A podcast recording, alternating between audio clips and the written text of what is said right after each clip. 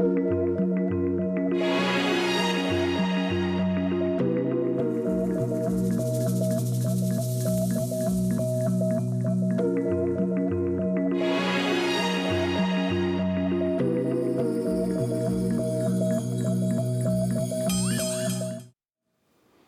Bonjour et merci de nous retrouver pour la foi prise au mot, votre rendez-vous de formation et de réflexion. Cette semaine, je vous propose de réfléchir au poids du 19e siècle sur le christianisme.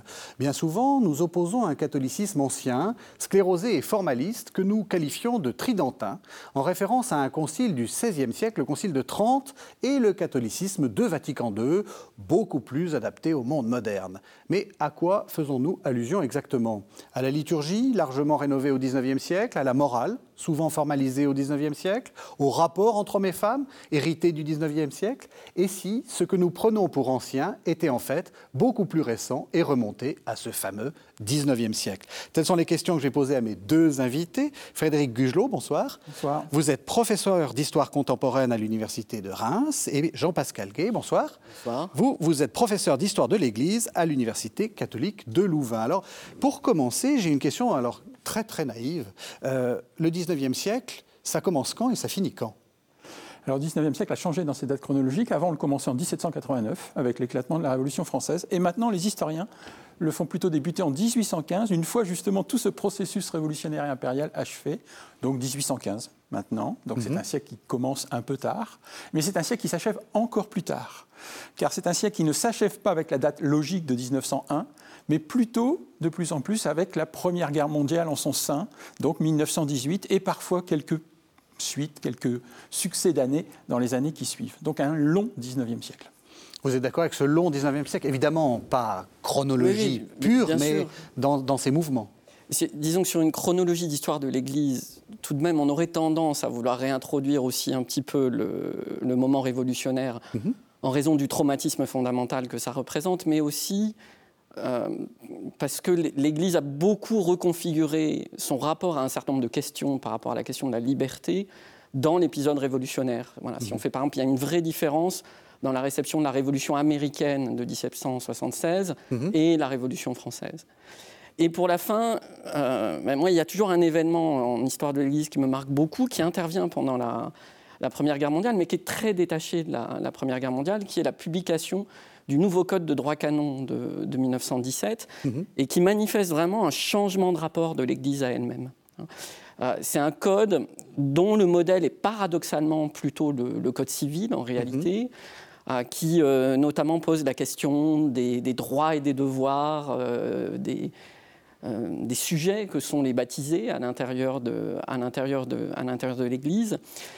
Et finalement, c'est un, vrai bouleversement de la manière d'être de l'Église à elle-même par rapport à ce que pouvait être vraiment ce qu'on pourrait appeler l'âge tridentin, hein, mais qui du coup effectivement, contiendrait en partie le 19e, on va y revenir. Alors, je suis, tout à fait d'accord. Le temps de mhm. l'Église, ce n'est pas le temps chronologique de l'histoire. Mhm. Et je pense en effet que pour ce qui est du catholicisme et de l'Église, réintroduire l'événement révolutionnaire avec ce qu'il représente, parce que ça change toute la donne. C'est-à-dire, si, si, on se plaçait dans l'Église du XVIIIe siècle, comment avait-elle pu se projeter dans le XIXe siècle? Je pense qu'elle ne pensait absolument pas qu'allait lui tomber dessus l'événement révolutionnaire. Ça, c'est évident. Mhm. Et de façon intéressante, j'ajouterai au droit canon enfin au changement de 1917, euh, la tentative de paix blanche de Benoît XV. Dans l'horrible massacre, hein, c'est l'expression est de lui, de la Grande Guerre, il y a une tentative papale de proposer à tous les belligérants une paix blanche. Donc une paix blanche, c'est-à-dire on, arrête la guerre là où on en est et on fait la paix et on essaye de voir comment on peut s'en sortir parce que le coût humain est trop important. Alors c'est un échec absolu parce qu'aucun des belligérants n'est en position d'accepter cette paix blanche. Mmh. Évidemment, une partie du territoire français est occupée par l'armée allemande, la France ne peut pas accepter cette paix blanche. Mais cette proposition papale, elle a quelque chose de neuf, elle a quelque chose d'intéressante parce que c'est maintenant une autorité morale qui se met en place et non plus cet État qu'avaient pu représenter les États du Vatican au XIXe siècle. Et là, je trouve en effet qu'il y a des changements et qui sont intéressants. Déjà, on arrive euh, dans le cœur de, notre sujet. Effectivement, euh, vous êtes en train de dire euh, Benoît XV et plus le pape qui, comme Jean XXIII dit, attention à la guerre nucléaire, paix, paix, sur la terre, etc. Donc une sorte d'autorité morale, et pas cet intervenant dans le concert des nations, en fait, qui était le pape plus ancien. Alors, il l'est au sens où, par exemple, euh, la papauté va jouer un rôle humanitaire essentiel pendant la Grande Guerre. Euh, beaucoup de, gens qui sont, sans, contact avec un, blessé ou un prisonnier euh, sur le champ de bataille passent par le Vatican pour avoir des informations, parce que le Vatican, justement, peut toucher les deux camps. et donc, il y a un rôle humanitaire absolument fantastique de ce point de vue-là. Mais il y a cette autorité morale maintenant qui est que le pape peut dire, entre guillemets, à l'ensemble des belligérants du continent européen, c'est-à-dire le continent qui est au cœur, évidemment, euh, du catholicisme, attention, nous sommes en train de nous massacrer nous-mêmes. Hein, et il y a des luttes entre catholiques. L'Empire d'Autriche est un des grands empires catholiques et bien d'autres pays belligérants. La Belgique, par exemple, a été envahie de façon extrêmement brutale. Euh, donc on a vraiment là, de la part de la papauté, une volonté d'essayer de se mettre au-dessus des belligérants en disant je ne peux pas appartenir à un camp. Mhm. Mais j'essaye de vous proposer quelque chose, qui est un échec absolu. Mais bon. Alors, même mhm. si euh, le passage à une autorité morale telle qu'on peut la penser par exemple autour d'une figure comme Jean XXIII ne signifie pas encore tout de suite mhm. une sortie d'un modèle hégémonique, y compris d'un rêve que l'Église puisse elle-même être euh, l'organisatrice des relations internationales. Mhm. Ça, on le voit très très clairement dans le pontificat de Pie XI. Euh, et dans, son refus de la Pie pardon, c'est celui qui est juste euh, entre Benoît XV, fin de la guerre 1922, et 1939. Euh, voilà, donc qui est, le pape de l'entre-deux-guerres, hein, voilà. vraiment. Et qui porte quand même encore avec lui ce rêve si caractéristique du 19e, c'est-à-dire la réinstauration d'une société chrétienne, mhm. et y compris d'un ordre chrétien des relations internationales. Alors c'est une des raisons pour lesquelles XI est très très mal à l'aise avec la Société des Nations, alors que pour les souverains pontifs, euh, au moins à partir des années 60 et déjà un tout petit peu avant, l'idée d'un droit international autonome, organisé par les États, régulé par les États, pose beaucoup moins de problèmes. Hmm. Pour un Français, quand on pense au XIXe siècle, on pense euh, le génie du christianisme, Chateaubriand, euh, c'est horrible, on a tout perdu avec la Révolution française, mais on est triomphant. Est-ce que c'est -ce c'est ça? Est-ce qu'il est y a un rapport au temps, un rapport, une réflexion à l'histoire euh, qui se met en place à ce moment-là? Bah, y a... Vous me direz toute, époque réfléchit à son histoire. Mais là, est-ce qu'il y a une, réflexion particulière à l'histoire? Bah, Il y a la volonté de recomposer en fait une proposition qui se veut neuve d'un rapport à l'histoire différente, parce que justement, le bouleversement révolutionnaire, il, a montré quoi? Il a montré d'abord quand même que le catholicisme est suffisamment enraciné pour y avoir survécu. Euh, et avoir survécu en particulier à la perte du soutien de l'État, même si à la recomposition du Concordat de 1801 avec Napoléon Ier, à ce moment-là, le catholicisme n'est plus que la religion de la majorité des Français. Mhm. Hein, alors que euh, le judaïsme, le protestant, enfin, les protestantismes sont maintenant reconnus pleinement et que les juifs, les protestants et les catholiques sont tous des citoyens à part entière. Donc ça, ça change évidemment en partie la donne. Mais il y a aussi la volonté d'offrir une autre perspective. Parce que euh, ce catholicisme, il a, été, il, il a été persécuté, il a été euh, brutalisé, il a eu des pertes humaines importantes, euh, il a découvert la haine qu'il avait pu générer aussi à, travers des manifestations. On a brûlé une effigie du pape en pleine Révolution française, hein, puisque la mode est à brûler des effigies, ce n'est pas une nouveauté absolue. Mm-hmm. Donc il a découvert aussi que, alors qu'il se pensait installé, qu'il qu'il pensait nourrir, entre guillemets, la majorité de la population, eh ben, il était violemment, brutalement contesté, et donc il fallait recomposer le récit. Offrir un autre récit historique qui permettait aux catholiques de retrouver une place à part entière au sein de la société. Oui, moi je pense que la notion de traumatisme est très aidante mhm. ici. C'est-à-dire que euh, psychologiquement, le traumatisme nous force à reconfigurer nos récits. Euh, C'est vrai, joue... tout existence, oui. Et il se joue quelque chose complètement de cet ordre-là euh, au XIXe siècle. Alors qui va rejoindre aussi des évolutions culturelles majeures, c'est-à-dire que le XIXe est le siècle de l'histoire, c'est le siècle qui invente l'histoire. Mhm. véritablement, en particulier comme pratique académique. Mhm. C'est le siècle aussi qui l'installe dans, dans, nos cultures. Un catholique du XVIIe ou du XVIIIe siècle a très très peu d'idées de ce que sont les croisades, a, très peu de chronologie, a très peu de mhm. temporalité.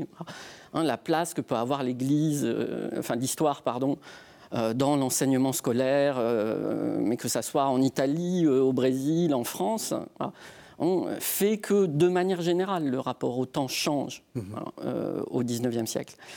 Et l'Église, ben, elle est obligée de se confronter au, au nouveau rapport à l'historicité qui est en train de s'installer progressivement euh, dans les sociétés de son temps. Et elle, elle, participe, elle aussi, à la construction d'un nouveau récit. Alors, à la fin du 19e, c'est extrêmement clair. Hein, C'est-à-dire que c'est vraiment euh, le, le, moment de la formalisation des, des, grandes institutions qui vont prendre en main euh, l'écriture de l'histoire de l'Église. Oui. Ah, pour le monde allemand, la fondation de la Goresgesellschaft, ah, hein, qui va notamment écrire l'histoire du Concile de Trente. Ah, hein, J'imagine qu'on va en reparler, mais c'est une histoire du Concile bah. de Trente qui est écrite après Vatican I, après les événements de 1870. Oui. Euh, mais c'est aussi le moment où les grands ordres religieux, on peut penser à la Compagnie de Jésus par exemple, se dotent de grands instituts historiques pour écrire leur propre histoire, pour publier leurs sources, avec y compris d'ailleurs, même si on est autant de, de grands conflits autour du rapport à l'histoire en catholicisme, avec quand même aussi la conviction qu'un travail historique va avoir de véritables effets apologétiques, va permettre de montrer la contribution de l'Église aux sociétés euh, dans lesquelles elle s'est, dans lesquelles elle s'est inscrite et de prouver aussi d'une certaine manière par l'histoire la vérité du christianisme. Mais du coup, est-ce qu'on n'est pas là au cœur de presque de l'émission et de notre problème, si j'ose dire, c'est-à-dire l'illusion que euh, l'Église est une sorte de, de, grande tradition qui est totalement ininterrompue et que peut-être Vatican II va interrompre? Est-ce que c'est pas quelque chose que crée le, le, le, le 19e siècle, cette idée qu'il y a cette grande tradition euh, alors, moi, j'irai plus loin que vous. Peut-être je vais être trop pas... radical, mais, mais pour, pour, la discussion, c'est peut-être. Un peu de provoque, ça fait du bien. Voilà.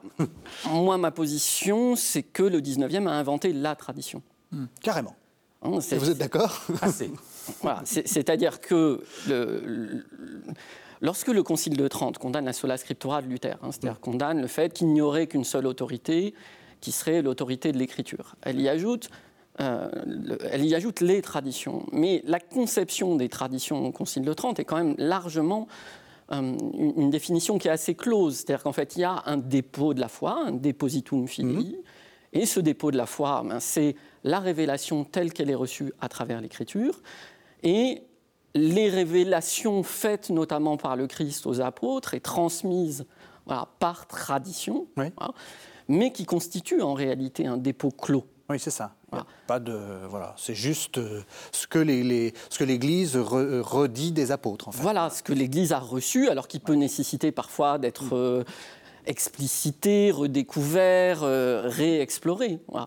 Mais ce dépôt des traditions, il est clos. Voilà. Mm. Euh, et on trouve très très peu dans les traités sur la foi au XVIIe ou au XVIIIe le mot hypostasié de tradition, enfin la tradition majuscule, si mmh. vous voulez.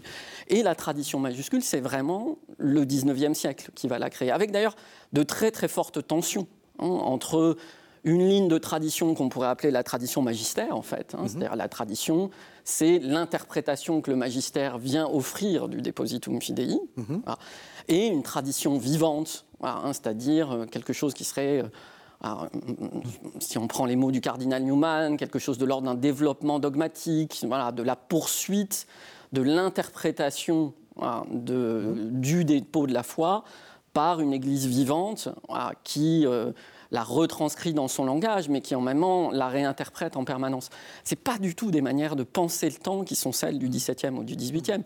C'est vraiment caractéristique du XIXe siècle. Et j'ai envie de dire, alors d'une certaine manière, il y a une généalogie longue au 19e, hein, puisque évidemment c'est aussi lié à la pensée traditionnaliste au sens politique du terme, avec des figures comme Joseph de Maistre ou Louis de Bonald dans le cas de, de, la France. Mais toujours en lien avec la Révolution française et pas voilà, du tout en lien exactement. avec le Concile de Trente. Voilà, enfin, je veux dire, ou une sorte d'épouvantail du Concile de Trente. Voilà, tout à fait. Et c'est aussi vraiment quelque chose qui se formalise dans la seconde moitié du 19e et en particulier, bien sûr, autour de Vatican I.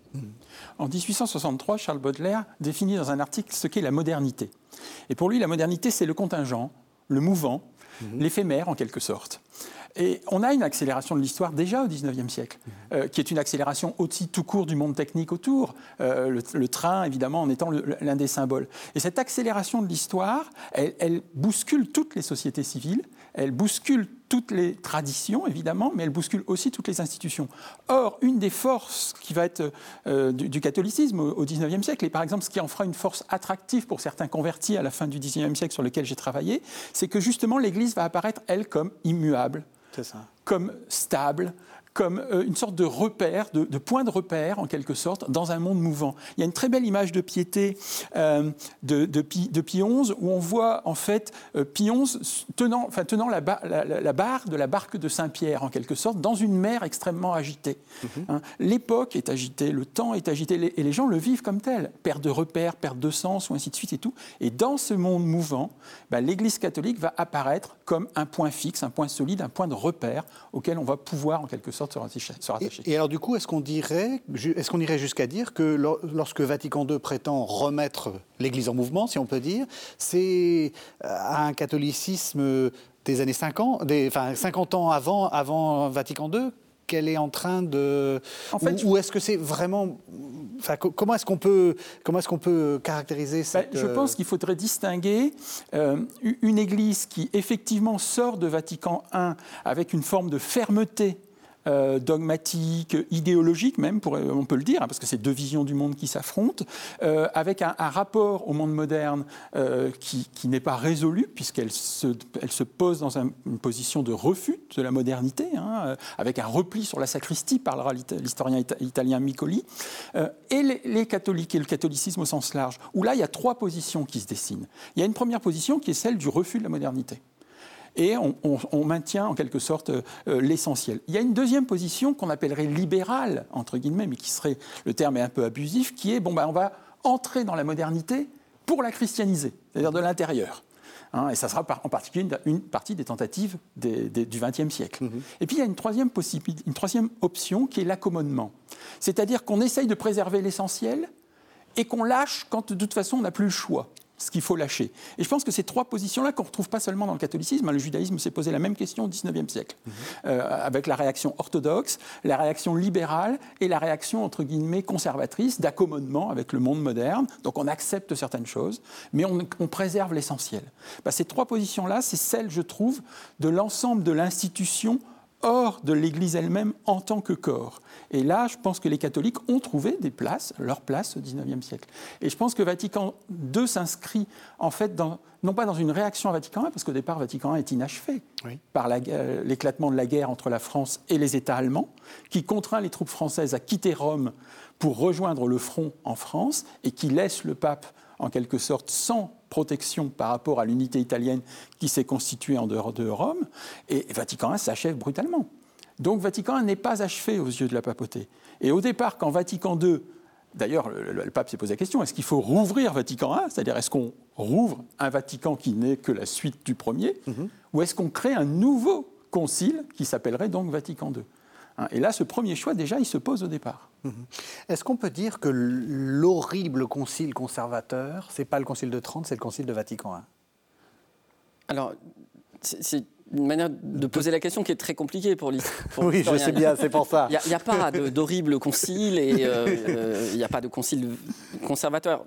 Disons, pour, rebondir sur ce que Frédéric disait, moi, il, me semble quand même que une des différences entre ces deux moments, hein, le moment des années 1870 euh, et le moment des années 1960, c'est justement sur la question du rapport au temps et en particulier du changement. Mhm. C'est que, euh, et c'est quand même euh, finalement un des programmes que donne Jean XXIII au Concile, l'objet de Vatican II, c'est de changer quelque chose. Mhm. C'est qu'il y a finalement l'acceptation d'un principe de changement. Alors que ce qui caractérise et le catholicisme, enfin en tout cas une partie du catholicisme du 19e, et certainement de ce point de vue-là euh, Vatican I, c'est dans les faits des changements absolument radicaux, mais par contre un refus d'expliciter le changement. Et c'est là évidemment que la notion de, tradition, elle a un pouvoir pour résoudre les contradictions qui est extrêmement puissant. Hein, c'est-à-dire que le 19e siècle, est un siècle d'innovation catholique permanente, mm. ah, qui, change profondément le système catholique par rapport au XVIIe et au XVIIIe, mais où il est impossible ah, d'expliciter et de regarder en face le changement, et la tradition vient lisser ah, les, différences euh, dans le temps. Et il me semble de ce point de vue-là que Vatican II, tant dans son rapport au changement, mais aussi dans la manière dont il reconfigure le concept de la tradition, pour finalement l'accepter aussi comme un principe de changement, mmh. euh, là, a introduit une différence majeure par rapport à Vatican I. Est-ce qu'on peut aller jusqu'à dire, je suis toujours aussi provocateur, que Vatican I change sans le dire et Vatican II change peut-être moins qu'on l'a cru, mais en le disant? Alors là, moi, je vous rejoins complètement. C'est-à-dire, je, je pense que c'est même pas de la provocation. je, je, pense que Vatican II a changé beaucoup moins de choses qu'on ne le pense. Mm-hmm. Et qu'en réalité, d'ailleurs, c'est un peu un paradoxe, mais Vatican II est le dernier concile confessionnel. C'est-à-dire le dernier concile marqué par un rêve d'identité entre l'Église et la société, marqué encore par le rêve qu'on pourrait dépasser la sécularisation. Euh, et, du coup, qu'il préserve tout un tas de matrices, hein, en particulier les matrices canoniques, ecclésiologiques, mmh. Euh, alors indépendamment des autres changements, et y compris des changements postérieurs, bien sûr. Voilà. Mais il préserve des matrices hein, qui sont au fond de très long terme, et pour certaines qui sont effectivement très très stables. Et à l'inverse, euh, les innovations en particulier de la constitution Pastor Eternus euh, au, à Vatican I, donc c'est la, la, constitution ecclésiologique, hein, donc celle mmh. qui concerne l'organisation de l'Église, c'est-à-dire celle qui à la fois établit dogmatiquement euh, l'infaillibilité pontificale, alors, qui faisait largement débat, mais qui était quand même débattue, c'est-à-dire au sens où c'était aussi une question qui était explicitement posée dans le catholicisme de l'âge moderne, mais qui surtout introduit la juridiction immédiate du souverain pontife sur l'ensemble des fidèles, sur l'ensemble du clergé, sur l'ensemble des évêques, ce qui là, pour le coup, constitue une innovation absolument radicale mmh. par rapport à ce qu'étaient les ecclésiologies du XVIIe et du XVIIIe siècle. Alors, tout ça au nom de la tradition, mmh. Mmh. effectivement qui est un des grands traits du catholicisme. Si vous voulez modifier quelque chose au sein du catholicisme, la seule justification qui se pose, c'est le retour aux origines. Oui. C'est tout simplement le fait de maintenir la tradition, de revenir à la tradition qui permet de justifier une évolution. Avec de façon intéressante, au même, enfin, euh, au même moment, entre, par exemple, entre le roman Fabiola de Nicolas Weismann en 1854 et Covadis en 1895 de Sienkiewicz, on a en même temps une vraie passion, par exemple, pour les premiers chrétiens. Mm -hmm. C'est-à-dire, on, on regarde à nouveau les premiers chrétiens. Alors, des chrétiens qui ont vécu leur foi en temps de persécution, euh, qui ont fait face aux difficultés du temps et qui ont réussi à les surmonter, ou ainsi de suite. Donc un exemple à donner aux fidèles. Mais ce retour des premiers chrétiens, bah, il se retrouve tout autant dans la littérature produite par des catholiques, et même parfois par des clercs catholiques, euh, que euh, au sein, en effet, de l'institution parce que c'est la seule possible, enfin, c'est le, moyen qui permet de justifier. Et l'appel à la tradition avec un grand T, ça je suis entièrement d'accord avec Jean-Pascal, c'est vraiment le moyen de dire bon ben voilà, en fait ce qu'on fait, c'est simplement ce qu'on a toujours fait, mais on l'avait en partie oublié en quelque sorte, on, où ça avait dévié, où ça avait parce que l'homme étant ce qu'il est. Mais justement, euh, pour, pour ne pas donner l'image d'un catholicisme très conservateur au XIXe siècle, quelles sont les, innovations? Est-ce qu'il y a des choses euh, où vous pouvez pointer en disant là, il y a ça beaucoup Alors, il y a eu cette question ecclésiologique, mais je ne sais pas, est-ce qu'il y a des choses qui ont vraiment été une, révolution, ça c'est le mot qu'il ne voulait surtout pas euh, prononcer, par, rapport, par rapport au XVIIIe ben, moi, je, suis très intéressé par tout ce qui est passage, par exemple, de la religion de la prescription voilà ce qu'un fidèle doit faire, à une religion en fait où, le fidèle constitue sa propre foi. Alors c'est un processus qui est lent, mais le 19e siècle il tient sa place importante. Euh, la place des retraites, la place des directions, euh, l'attention euh, au culte des saints, au Sacré-Cœur, une, une, religion plus émotionnelle, plus sentimentale, avec mmh. tous les travers que cela peut représenter, hein, mais, mais qui est réelle. La place de Marie.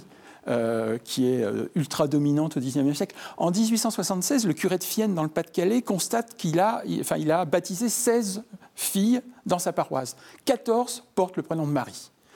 Donc euh, vraiment, ça le frappe. Hein. D'ailleurs, si on regarde les enfants Martin, euh, je veux dire, euh, c'est pas pas Thérèse, c'est Marie Thérèse. Euh, alors évidemment, s'il fallait appeler tous les enfants Marie pour les appeler à table, c'est pratique. Mais ensuite, quand on n'en veut qu'un seul, il faut les appeler par le deuxième prénom, quoi. Donc Marie devient une figure, mais qui est une figure maternante, consolatrice. Donc il y a une, une, une, une religion plus émotionnelle, plus sentimentale, qui peut offrir à l'individu au moment où il progresse, le 19e siècle, c'est aussi la reconnaissance de l'individu dans sa constitution, bah, une religion qui est plus accessible et qui permet de mieux définir ce pourquoi on est croyant, en fait, je pense. Alors, même si de ce point de vue-là, moi j'ajouterais qu'il y a de vrais paradoxes, c'est-à-dire ouais, que oui. si, si, on pense le 19e comme le temps d'une sortie d'une religion de la prescription, euh, il faut aussi constater que le système normatif catholique a, lui, au contraire, très très fortement tendance à se bloquer Et notamment aussi parce qu'il est rechargé politiquement. C'est-à-dire que ce n'est pas du tout la même chose d'adhérer aux normes euh, du XVIIe et du XVIIIe, où les normes de l'Église et les normes de la société se rejoignent profondément. Mhm. Et euh, par contre, évidemment, d'adhérer aux normes au XIXe dans un temps où un, catholique est quelqu'un qui vit désormais avec la possibilité de ne plus être catholique, hein, qui, est, évidemment beaucoup plus présente euh, qu'auparavant. Et ce qui est très, très caractéristique, c'est que, effectivement, l'institution a tendance, pour le coup, à beaucoup figer le système normatif. Alors, on le voit sur tout un tas de, questions, alors parfois très techniques. Hein. Si vous prenez par exemple la question des cas réservés, c'est-à-dire les, choses que vous ne pouvez pas confesser à votre confesseur normal. Mm-hmm. C'est un système qui meurt au 19e. Hein, Par exemple, enfin, au, 18, au 17e, Alors c'est euh, faire euh, C'est vraiment les péchés graves, euh, si vous avez frappé un prêtre. Et là, je ne peux pas m'en... Voilà, où vous êtes... alors c'est surtout beaucoup pour les religieuses et les religieux dans leur congrégation. D'accord les, péchés sexuels, par exemple, souvent sont des cas réservés dans les, dans les ordres religieux, euh, la masturbation, par exemple, mmh, mmh. est souvent un cas que le confesseur normal ne peut pas normalement absoudre. Hein, Et donc, dans ces cas-là, on, remonte... on remonte euh, au supérieur. soit on va se confesser au supérieur, soit le confesseur accorde une autorisation pour que, euh, pour que le, le fidèle soit absous. Euh, alors, il se trouve que le système est maintenu, il, meurt en fait en 1917. Hein. il en reste vaguement quelque chose, mais concrètement, à partir du Code de 17, c'est absolument fini. Et par contre, pendant tout le 19e, hein, on a essayé de le maintenir de manière un peu forcenée. Euh, les jésuites, par exemple, ils ont de gros débats lorsqu'on rétablit la compagnie de Jésus pour savoir s'il faut rétablir ça. Et puis ils le rétablissent tel quel, en disant parce que si on ne le fait pas, on n'aura pas l'air d'être des vrais jésuites. C'est vrai. Et en même temps, pendant tout le siècle, ça ne marche pas. Mhm. Mais la norme, il ne faut pas la changer. Alors ça, c'est vraiment très, très caractéristique. C'est-à-dire que ce système de, de catholicisme de prescription a tendance à dysfonctionner, a tendance à créer des difficultés pour les fidèles. Il est aussi en même temps très intégré par les fidèles, hein. c'est-à-dire que on le voit bien par exemple sur les questions, vraiment là encore, les questions de sexualité sont très parlantes. Hein. si on prend les lettres à l'abbé Violet dans les années 30, on voit vraiment comment des hommes, des femmes, des campagnes françaises adhèrent avec une, une force immense aux normes religieuses euh, et morales qui leur sont euh, proposées, avec parfois beaucoup de tensions intérieures. Ah, de déchirement. Euh, et beaucoup de déchirement. Et donc le système est vraiment euh, maintenu et d'une certaine manière rigidifié et rechargé politiquement, dans le même temps où il ne fonctionne plus vraiment. Mhm. Au point justement que, par exemple, sur euh, ces fameux cas réservés, euh, le Code de 17 finit par reconnaître que tout ça n'existe plus vraiment, ou en tout cas ça n'existe plus que pour le pape, qui est le seul apte à réserver des choses, et puis c'est terminé. Mhm. Claude Langlois a parlé de dissonance rituelle, par exemple. Mhm. C'est-à-dire le fait qu'on pouvait parfaitement aller à la messe et ne pas très apprécier ce qu'il y avait à dire en confession, par exemple. Euh, et la confession a été un vrai enjeu euh, au XIXe siècle, d'abord parce que les exigences ont augmenté, euh, les questions ont augmenté. dans les convertis, par exemple, que j'ai étudiés, beaucoup d'entre eux sont en fait des enfants baptisés catholiques mais qui ont rompu à l'adolescence avec l'Église et qui ne retrouvent la foi qu'ultérieurement. Et la rupture se situe en particulier sur la question de l'aveu de la sexualité et de l'aveu de la sexualité dans le, dans confessionnal. Il y a un vrai enjeu de la sexualité, que ce soit sur le crime donnant, que ce soit euh, autour des questions sexuelles, de, la découverte de la sexualité au sens large. Et là, il y a un vrai enjeu que la réaffirmation sans cesse de la norme, qui est nécessaire euh, au sein de l'institution, euh, fait qu'en en fait, l'Église ne, ne, voit pas le changement qui est en train de se produire. Et elle n'arrive pas à suivre, au fond, le fait que les fidèles entrent dans une forme de dissonance rituelle. Donc, ils vont continuer à aller à la messe. Et puis, bah, ils vont moins avouer ce qu'ils font dans leur lit, entre guillemets. Par exemple, est-ce qu'ils pratiquent la méthode du retrait pour éviter d'avoir des enfants mhm. euh, euh, Et c'est la même chose qu'un siècle plus tard à la question de la pilule. Mhm. C'est-à-dire que cette dissonance rituelle, elle est effective. Ça n'empêche pas qu'on est croyant, ça n'empêche pas d'aller à la messe, ça n'empêche pas qu'on essaye de pratiquer sa foi, mais progressivement, on prend parfois de la distance avec le message réaffirmé sans cesse des normes. Et, ça, c'est vraiment très puissant, je trouve. Et la question sexuelle est une question qui est, mais Justement, oui, c'est ça. Mais elle est au cœur de tout le 19e siècle, pas simplement du 19e siècle euh, ecclésiastique, si j'ose dire. Euh, parce qu'on a souvent l'image d'un 19e siècle. Alors, les Anglais parlent de victorien, euh, avec une sorte de, poids moral, justement, mis sur les péchés. Est-ce qu'on est, est, qu'on est dans ce même fonctionnement où il y a une sorte de norme qui se met en place place auquel les individus, enfin, à laquelle les individus essaient de, finalement de, de, réagir. En fait. Oui, on est dans la contradiction du 19e siècle. C'est-à-dire qu'on est un siècle qui, par beaucoup de traits, très puritain, et qui, dans l'affirmation publique, le sera, et qui ensuite, dans la pratique, bah, vous distinguez bien que, par exemple, le crime d'adultère, qui, sur, le plan du code pénal, peut être extrêmement poursuivi, extrêmement condamné, et eh ben, si vous regardez la pratique effective des condamnations, bah, on voit que sur le cours du siècle, ça s'atténue, et que là où on pouvait prendre de la prison ferme au début, on ne prend plus que euh, quelques mois en sursis à la fin, ou des choses comme ça. Bon. Donc il y a, au fond, une norme sociale réaffirmée sans cesse, extrêmement puritaine, et qui a des, lieux extrêmement symboliques. Le, procès Bovary, par exemple, mhm. autour de Flaubert, c'est tout à fait significatif de cette, réaffirmation.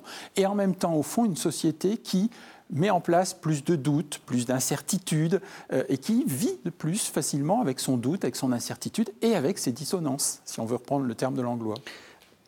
Moi, je dirais que la question qui a aussi plus large, qui inclut la question de la sexualité, ou plutôt euh, dont la sexualité constitue un test, c'est en fait la question révolutionnaire, c'est-à-dire la question de l'autonomie du sujet. Oui, c'est ça. Hein, et, que euh, ce que l'institution euh, catholique, pendant l'intégralité, pour le coup, du 19e, et de ce point de vue-là, euh, il n'y a pas ces basculements que notre historiographie ecclésiastique a installés entre des papes plus ou moins conservateurs. Il y a au contraire une unité assez claire, c'est sur le refus de l'autonomie du sujet. Mhm.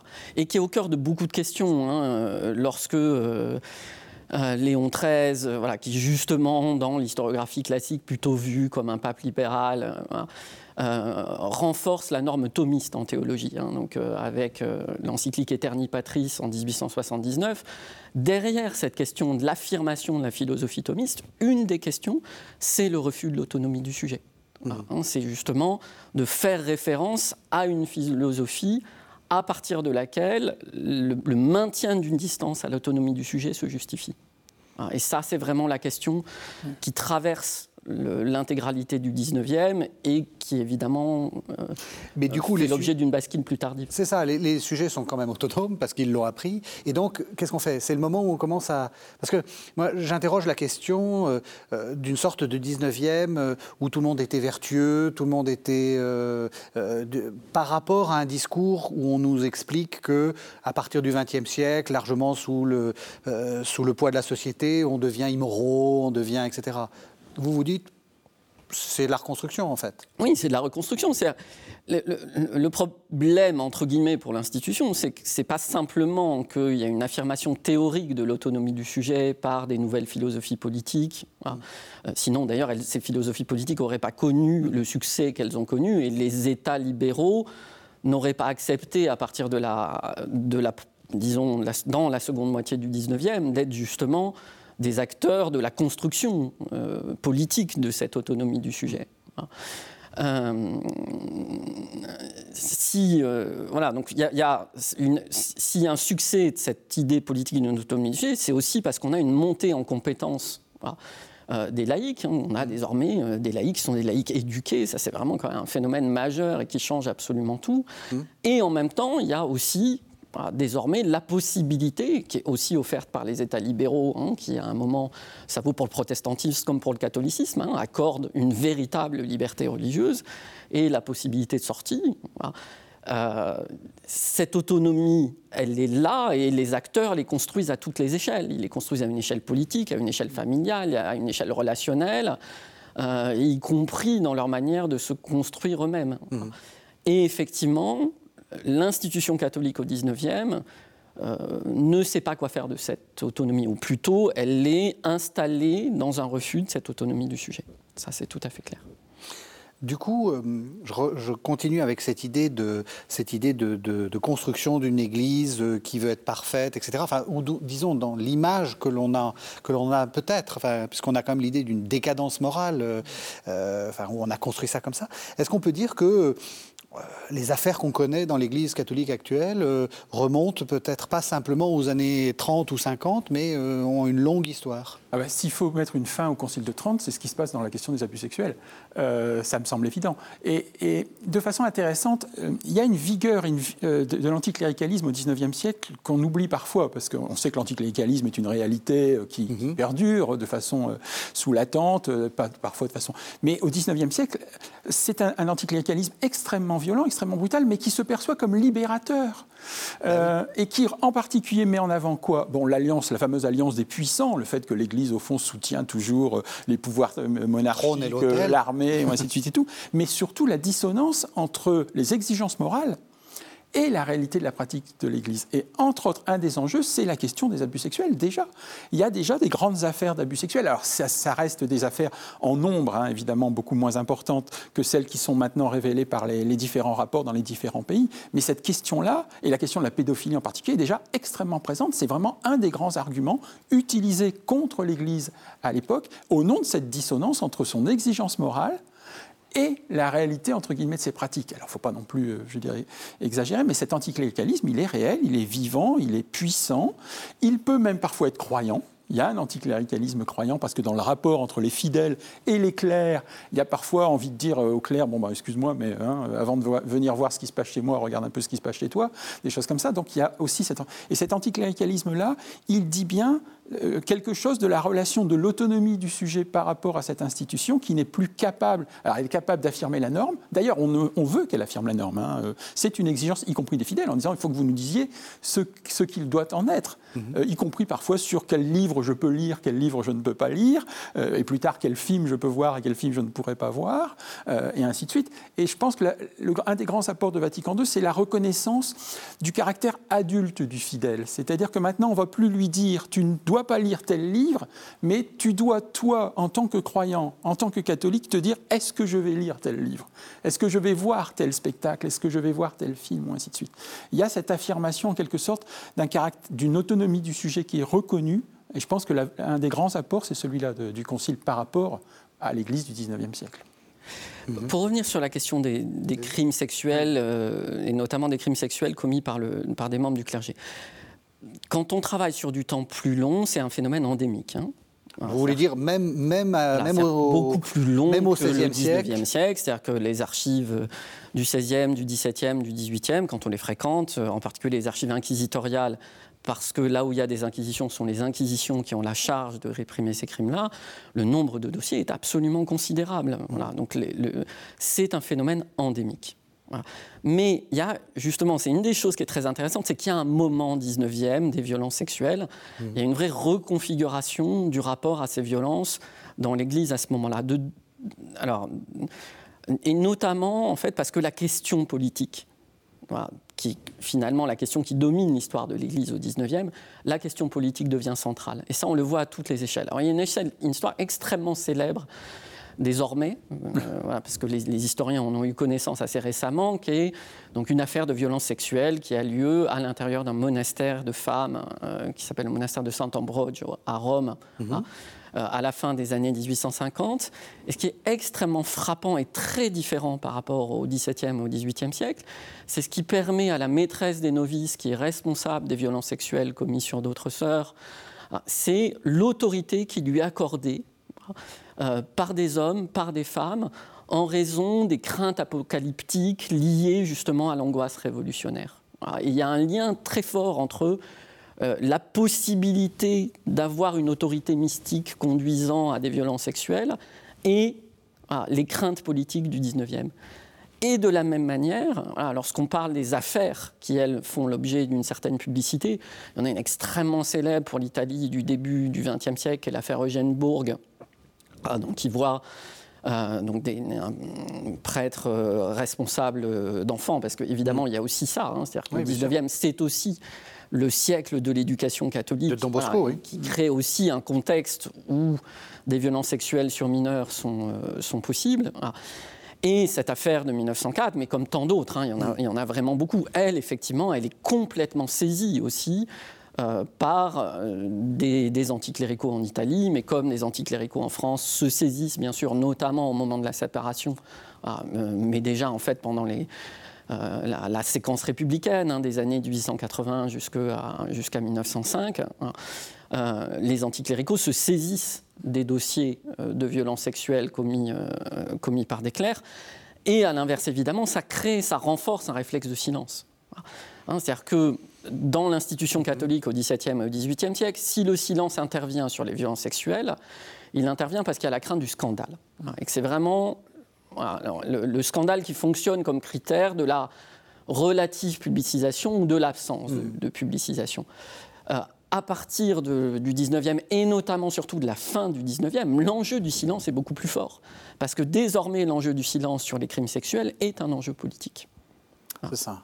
Et c'est ce qui explique, par exemple, qu'une église comme l'église de, France, qui est confrontée à un anticléricalisme peut-être plus fort que d'autres, c'est peut-être beaucoup plus menti que d'autres à elle-même sur la réalité de ces violences sexuelles, parce que justement, elle se les est beaucoup cachées, notamment parce qu'il était politiquement stratégique de les cacher. Vous voulez dire que donc laver son linge sale en famille, d'une certaine façon, et, plus on est dans un contexte d'opposition, plus ça devient, euh, ça devient central. Oui, et moi je dirais que c'est vraiment se laver son linge sale en, famille. Il y a un moment 19e de ça. C'est-à-dire que au 18e, euh, au 17e siècle, les dossiers, si les communautés les publicisent, euh, parce que euh, parce que c'est allé trop loin en général, enfin, on peut repérer un certain nombre de frontières, euh, le dossier arrive à publicité. Alors que au 19e, à partir et surtout de la fin du 19e, la crainte que l'adversaire se saisisse du dossier vient évidemment renforcer les logiques de silence et les logiques de gestion en interne pour éviter une conflictualité qui est objective. Hein. C'est-à-dire que vraiment, les anticléricaux ne rateront aussi jamais ces mmh. dossiers-là. Mais ça, évidemment, vient renforcer un réflexe de silence. Frédéric Gugelot. Alors, on oublie une chose toute simple, c'est une sorte de naissance de l'opinion publique.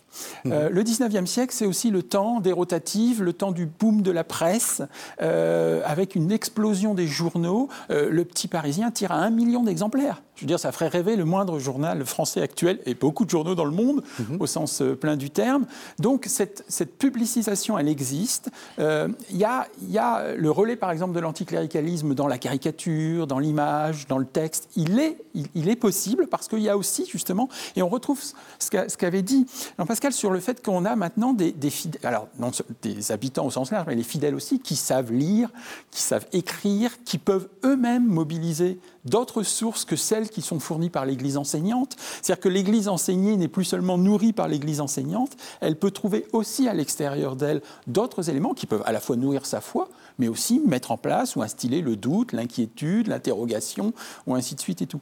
Et euh, l'explosion aussi de ces affaires d'anticléricalisme, il est lié, et, la puissance aussi de cet anticléricalisme, il est lié aussi à sa capacité à mobiliser, par exemple, la caricature, le dessin, dont la diffusion est devenue extrêmement facile parce que le coût de production de tous ces produits s'est effondré, tout simplement, mhm. euh, avec l'explosion technique.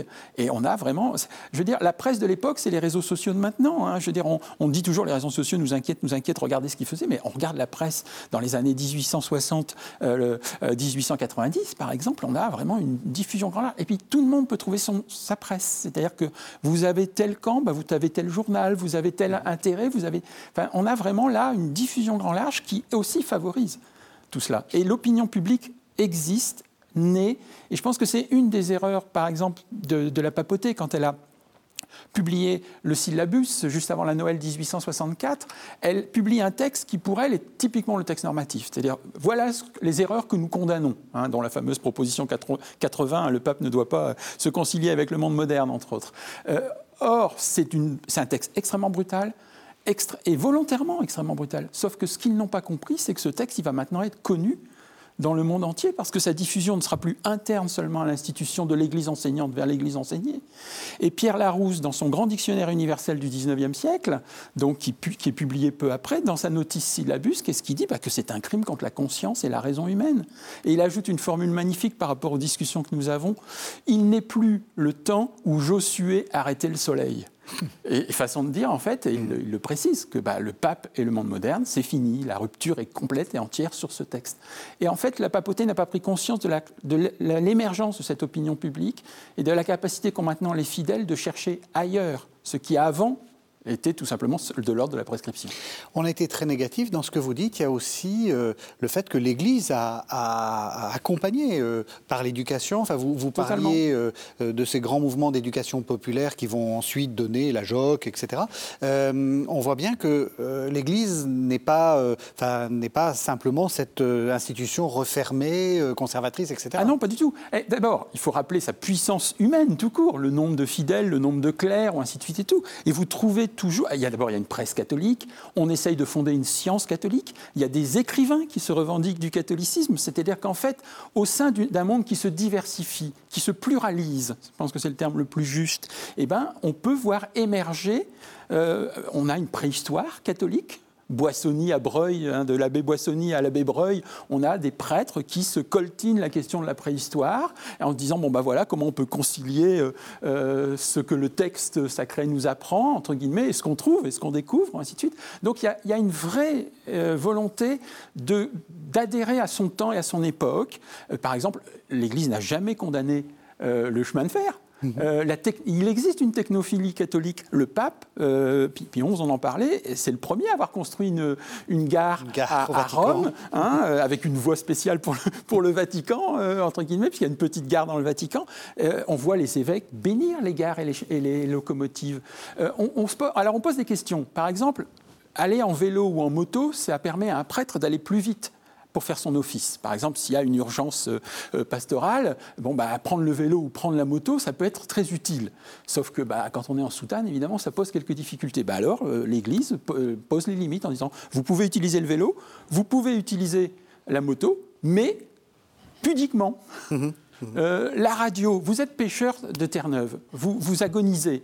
Euh, trouver un aumônier euh, en pleine mer, au large de Terre-Neuve, c'est pas possible. Alors, est-ce qu'on peut utiliser la radio pour confesser, en quelque sorte, un agonisant pêcheur de, sur les bancs de Terre-Neuve? L'Église répondra oui. Alors, elle exigera que, un, on identifie que la personne qui vous réponde soit bien la personne qui doit vous répondre, et que, deux, personne d'autre n'entend ce qui se passe entre le prêtre et euh, le fidèle. Mais elle acceptera euh, cette technologie. Il y a une technophilie catholique. Alors on arrive à la toute fin de l'émission. J'ai envie de vous poser une dernière question. Est-ce que vous diriez que c'est aussi un, un siècle féministe?